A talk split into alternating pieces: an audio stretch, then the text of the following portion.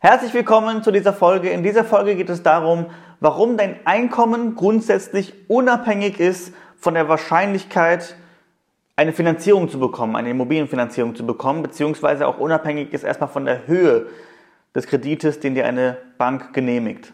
Warum mache ich dieses Video? Ich habe festgestellt, dass viele eine komplett falsche Vorstellung haben, wie Banken im Hintergrund arbeiten, wie Banken dein Risiko äh, bewerten, also dich als Kunde als Risiko quasi einschätzen bei sich intern bei der Bank und wie Banken dann bewerten, wie viel Kredit sie dir geben wollen, beziehungsweise ob sie dir überhaupt einen Kredit geben wollen. Und in diesem Video möchte ich so ein bisschen Klarheit schaffen, so ein bisschen ja, Licht ins Dunkle bringen. Wie arbeitet eine Bank? Wie bewertet dich eine Bank? Und warum kann es sein, dass du 3, 4, 5.000 Euro netto pro Monat verdienst und trotzdem gegebenenfalls nicht finanzierbar bist und auf der anderen Seite jemand, der vielleicht nur 2 oder 2.500 Euro netto verdient, also nur 2 bis 2.500 Euro netto verdient, warum diese Person gegebenenfalls einen Immobilienkredit deutlich einfacher bekommt als du, je nach Situation.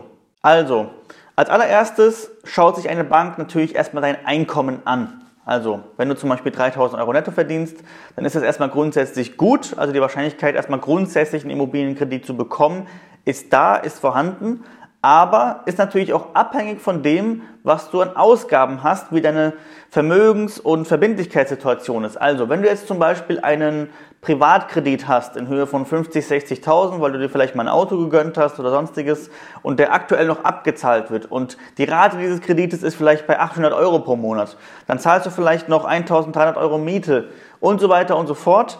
Dann kann es sein, dass die Bank irgendwann sagt, der monatliche Überschuss, den du hast, reicht uns nicht aus, um dich für eine weitere Immobilie zu finanzieren oder für deine erste Immobilie zu finanzieren. Auf der anderen Seite kann es sein, dass du 2000 Euro netto verdienst und vielleicht noch zu Hause lebst, gar keine fixen Ausgaben hast, vielleicht nur 200, 300 Euro, relativ viel Eigenkapital vielleicht auch auf der Seite hast, also wenn du jetzt 40, 50, 60.000 Euro auf dem Konto jetzt liegen hättest, dann wäre Fall 2, also die Person mit 2000 Euro netto, die zu Hause wohnt, wahrscheinlicher finanzierbar als eine Person, die 3.000, 4.000 Euro verdient und den Fall hat, den ich gerade geschildert habe. Welche Dinge spielen da eine Rolle? Es kann eine Rolle spielen, als erstmal grundsätzlich dein Einkommen.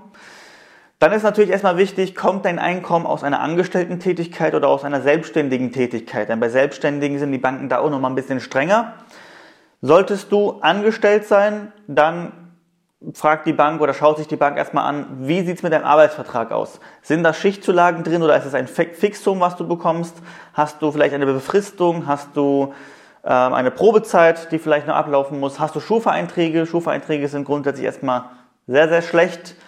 Und ja, all diese Dinge sind erstmal wichtig. Wie viel Eigenkapital hast du? Wie sehen deine Ausgaben aus? Die meisten oder die viele Banken schauen sich mittlerweile Kontoauszüge an mittlerweile bei uns jetzt über 50 Prozent, die Kontoauszüge sehen wollen.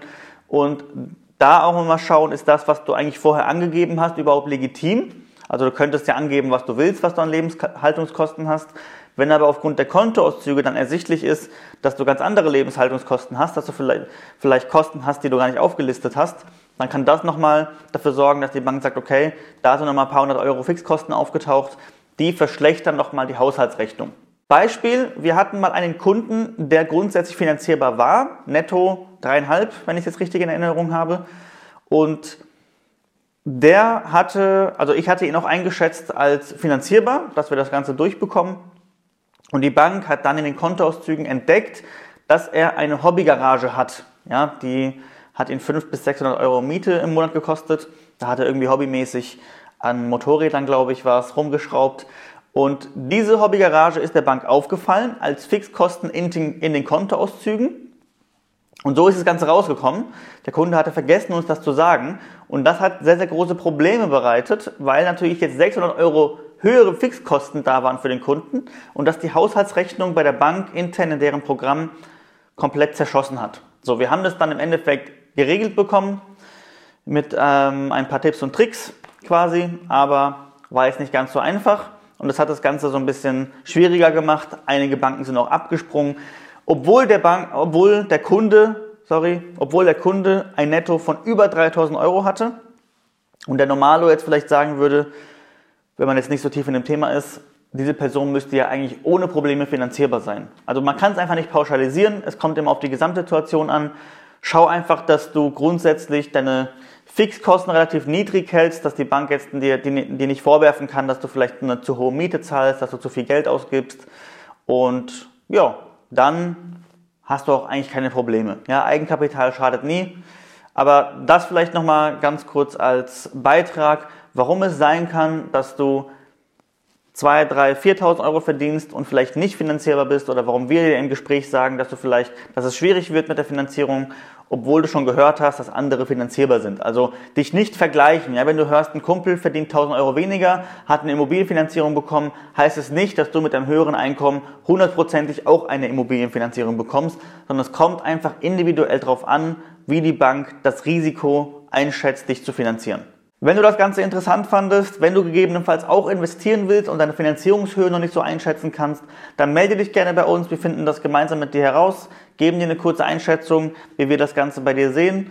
Und ja, gegebenenfalls, falls du finanzierbar bist, können wir dann auch gemeinsam die nächsten Schritte gemeinsam gehen. Trag dich dazu gerne ein auf der Website www.eskandari.de. Trag dich ein für ein kostenloses Erstgespräch und da finden wir das Ganze heraus. Dauert so 10 bis 15 Minuten am Telefon und ja, ich freue mich.